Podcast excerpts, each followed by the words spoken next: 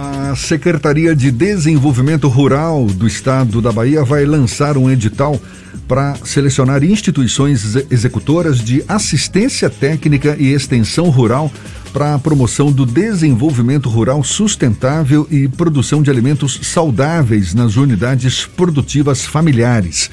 A ação vai beneficiar mais de 36 mil agricultores familiares em todos os territórios da Bahia.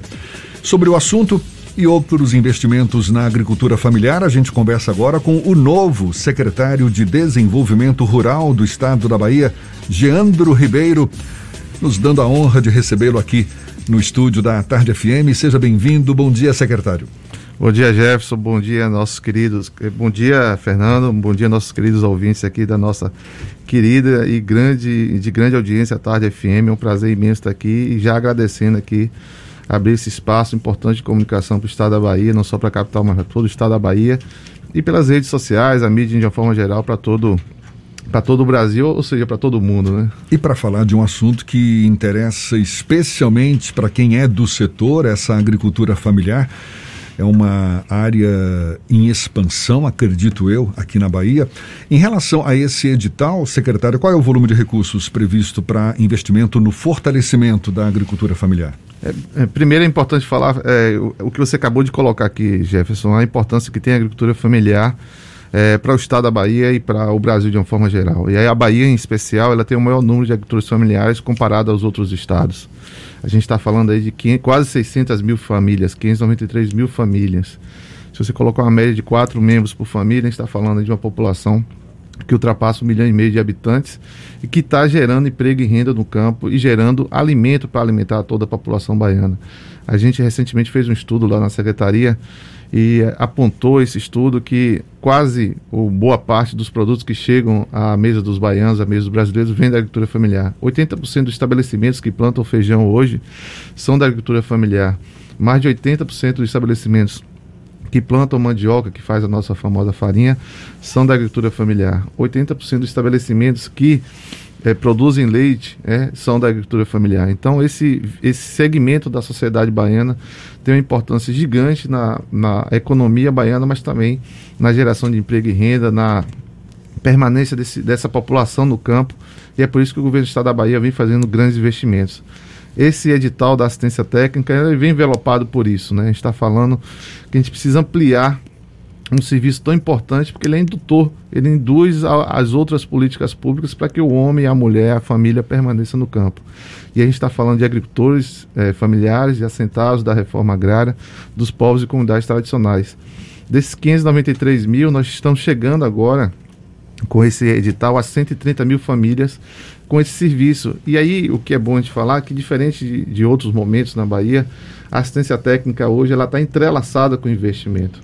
E eu costumo falar para o nosso querido governador Rui Costa, eu falo, governador, o senhor fala muito da, do que fez na saúde, fala o que fez muito na educação, vem falando o que faz na agricultura familiar, mas o senhor pode reproduzir o que o senhor fala para esses dois segmentos. É o estado que mais investe na agricultura familiar comparado com os outros estados.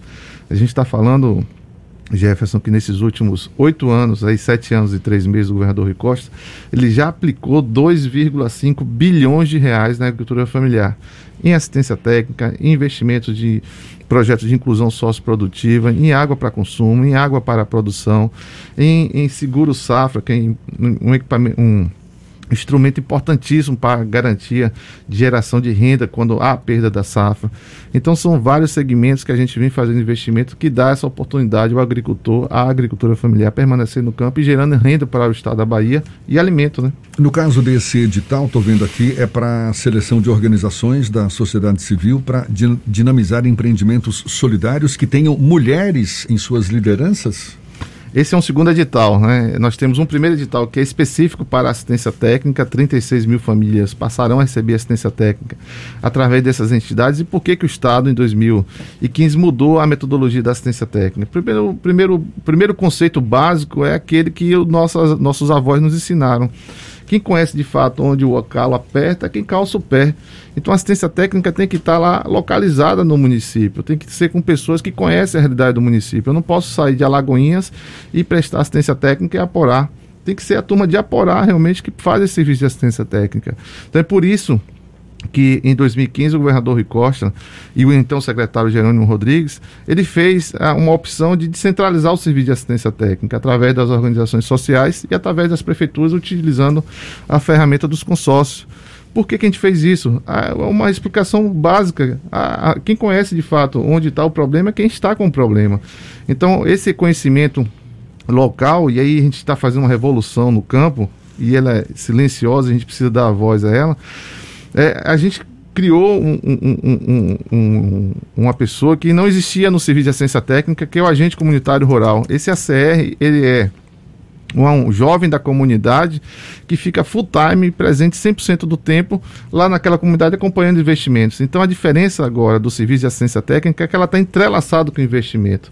Então por isso que é importante esse edital da assistência técnica, ele amplia ainda mais a chegar a essas 130 mil famílias que a gente vai fazer com esse serviço. O que você, o que você falou do outro edital de 3 milhões de reais é um edital inovador é uma relação com a secretaria, a SPM, a nossa querida secretária Julieta Palmeira, juntou com a SDR, com a expertise nossa de lançamento de editais, através da nossa CA, Companhia de Desenvolvimento e Ação Regional, e nós estabelecemos que iríamos apoiar projetos liderados por mulheres, mulheres no campo que têm um poder de liderar muito forte, muito presente e que a gente percebe que nos investimentos que a gente está fazendo nesses 2,5 bilhões, os projetos liderados por mulheres têm destaque e têm alcançado sucesso muito mais rápido, dada a dedicação das mulheres. Então nós inovamos agora, no último dia 30 de março, o governador junto com a secretária Palme, eh, Julieta Palmeira, lançamos esse edital oportunizando essas mulheres líderes de empreendimento a em fazer investimentos na sua base de produção é, é, com projetos, e aí é uma diferença grande desse, da atualidade, é que quem escreve sua própria história é a própria agricultura familiar, são eles. Então a gente lança os editais e eles apresentam os projetos. Maravilha. Fernando quer fazer uma pergunta também. Nesse, nesse processo de apresentação de propostas para os editais, a gente tem uma questão que é bem básica, que o trabalhador rural, a pessoa da agricultura familiar que está lá na ponta, ele não tem os conhecimentos necessários para participar individualmente desse processo. E aí entram as organizações sociais. E aí a gente sempre ouve a questão de como funciona a fiscalização da execução desses serviços. Há sempre até uma dúvida da sociedade como um todo, achando que ah, o governo está investindo dinheiro na organização social que não necessariamente chega na ponta. Como é que funciona esse processo de fiscalização da execução desses recursos? E aí eu vou emendar também como isso acaba retornando para a população como um todo, como essa produção escoa para a população, que são duas coisas que de alguma forma é, têm um impacto social direto a partir desse tipo de iniciativa. Fernando, vou te agradecer essa pergunta porque ela é fantástica, realmente. Ela traz aí um conceito novo de fazer política pública, né, que foi inaugurada na Bahia em 2007 e a gente tem aí uma ação que ela é entrelaçada entre com quem de fato precisa da política pública e de quem está executando. E o, o, estado da Bahia, ele é referência, o que a gente chama aqui das políticas territoriais. Então, o estado da Bahia foi dividido em 27 territórios. Territórios de identidade. É o único estado que tem esse pertencimento, inclusive o censo que saiu, o último o censo 2006 já trouxe esse recorte, mas o 2017, o censo agropecuário 2017, é o único estado que tem esse recorte. Então, a partir desse conceito da ter territorialidade, nós definimos que todos os projetos passam por um conselho territorial para fazer a avaliação daquele projeto que foi escrito por essa comunidade, por essas organizações sociais. A gente entrelaça assistência técnica justamente para poder ajudar esses empreendimentos na escrita desses projetos. E para que ele chegue aqui, ele passa por algumas etapas. Uma das etapas é o Conselho Municipal de Desenvolvimento Sustentável, onde ele faz a primeira avaliação desses projetos. Passando pela essa primeira etapa, ele passa para a segunda etapa, que é o Colegiado Territorial, onde é um agrupamento de pessoas que estão ali na sociedade como todo, sociedade civil organizada, poder público, e aí passa esses projetos pelo, pelo Conselho Territorial, ou seja, aquele, aquele agrupamento de pessoas que têm a identidade do território, para depois chegar na análise técnica nossa lá. Então, tudo isso passa para a entrada do projeto nesse sentido. E a saída desse projeto, o acompanhamento desse projeto, a gente agora ontem, a gente estava, nós, ontem ontem nós ficamos até quase 10 horas na secretaria, onde a gente vai voltar agora, esse ano 2022, aos 27 territórios, apresentando já os resultados desses projetos. E aí eu falo para você, a unidade de beneficiamento de mandioca, que a antiga a gente chamava casa de farinha, a gente hoje não chama mais casa de farinha é a unidade de beneficiamento de mandioca que nós construímos em Acajutiba, ela hoje funcionando para aquelas famílias que ali estão. Olha só o impacto dela, né? a gente conversou recentemente com o prefeito, mostrando o impacto daquele equipamento naquele município. Um investimento que o Estado fez ali, algo em torno de 500 mil reais, estou arredondando para facilitar a conta. É, a gente fez investimento de 500 mil reais, está gerando 80 empregos no campo, são pessoas que estão produzindo raiz de mandioca, porque a média de área plantada por agricultor de um hectare e precisam de 80 hectares para viabilizar aquela casa de farinha. Eles estão com o serviço de assistência, assistência técnica prestado por nós junto com a prefeitura. Eles receberam esses investimentos e essa unidade de pensamento de mandioca, anualmente, só com o fabrico da farinha, gera mais de um milhão de reais na economia do município. Aí eu pergunto a vocês dois, Jefferson e Fernando o agricultor que, que, planta um hectare de mandioca, que ao fazer sua farinha, ao vender sua farinha no mercado local ou vender ali no entorno dele, Lagoinhas, Aporá, onde seja, quando ele recebe esse dinheiro, bota no bolso, ele vai gastar onde? Comércio de Acajutiba. Ele não vai sair dali para gastar em Alagoinhas. Então isso tem uma mola na economia é muito forte, isso tem uma, uma roda da economia muito presente em todos os municípios. É por isso que a gente faz esse investimento e é por isso que a gente está, assim, de uma forma muito assertiva, fazendo todo um processo de acompanhamento. E o outro, a outra, outra medida que a gente faz é os dois grandes investimentos são com recursos do governo do estado, mas foi uma captação internacional. A gente, a gente foi atrás do FIDA, conseguiu captar 95 milhões de dólares para fazer investimento em 2000, a partir de 2015. Nós fomos com o Banco Mundial e fizemos um novo acordo de empréstimo de 260 milhões de dólares. 50% desse recurso é do próprio estado. Os outros 50 estados vai pagar porque é, empréstimo. A gente está falando aí é, de, de desse quase um bilhão já aplicado só para a inclusão socioprodutiva. E, todo, e por se tratar de investimentos internacionais, eles são auditados, eles são controlados por isso e é, há 15 dias atrás, um desses projetos foi premiado com o melhor projeto de captação internacional, que é o Bahia Produtivo. Ele, dentre vários projetos, inclusive fora do Brasil, ele foi premiado. Então passa aí a seriedade desses investimentos todos que a gente está fazendo. Muito bom, é bom saber que a agricultura familiar está em expansão.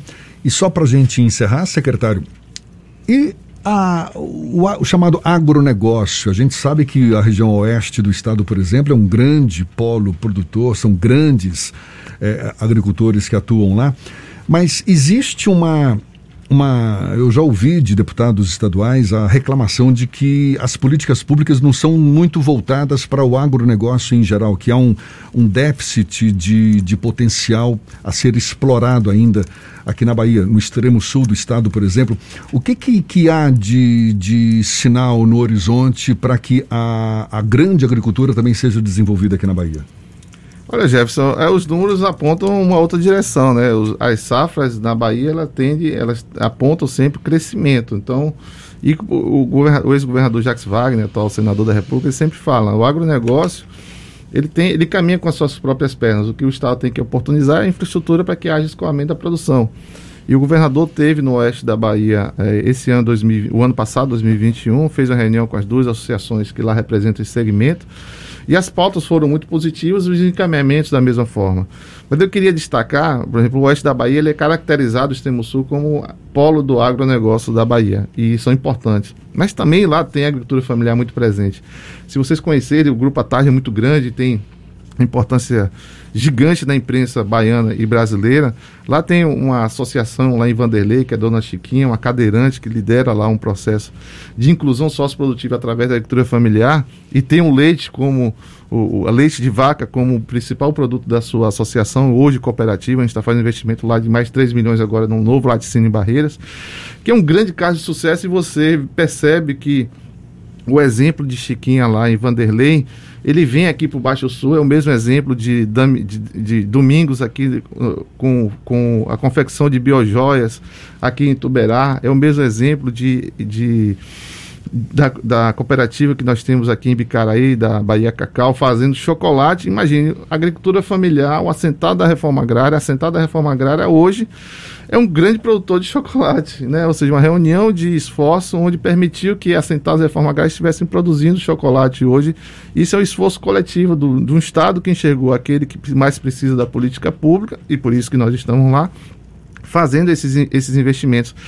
Você, você tem ideia como a gente está chegando longe, e aí é, é, é impressionante como é, é, a, agricultura familiar está muito presente nos municípios. Em Pilão Arcado, é, há 15 dias atrás, nosso diretor-presidente da CAL, Wilson Dias, esteve inaugurando uma, primeira, uma unidade de processamento de buriti, um produto típico daquela região que era esquecido, que as pessoas colhiam ali de vez em quando e agora está gerando emprego e renda para aquelas famílias. E se você tem ideia, ele rodou 140 quilômetros de estado de chão para poder chegar ali naquela comunidade, é, comunidade muito afastada, e a gente teria que estar tá dando oportunidade àquelas famílias e a gente vem fazendo isso. E, e, e, e numa outra, no outro viés, enxergando que todo esse investimento precisa ir chegar na, nas mesas dos baianos e das baianas, o Estado da Bahia também inaugurou ali a partir de 2000, foi, isso já foi a partir de 2018, a requalificação dos mercados municipais. Ontem eu fiz uma, uma a gente está fazendo a sistematização dos nossos investimentos, para você ter ideia.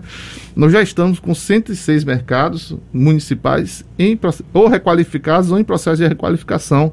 Por que, que a gente está fazendo isso?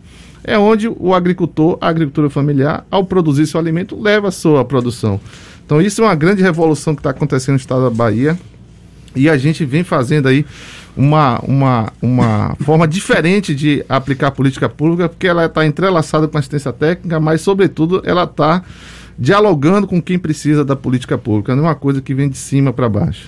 Maravilha. Secretário Geandro Ribeiro, novo secretário de Desenvolvimento Rural do Estado da Bahia, muito obrigado, parabéns pelo pela nova conquista, que seja bem sucedida. Está chegando agora na SDR, então sucesso e conte sempre conosco. Seja sempre bem-vindo aqui. Bom dia e até uma próxima. Eu que agradeço aqui o espaço. É falar também um pouquinho aqui.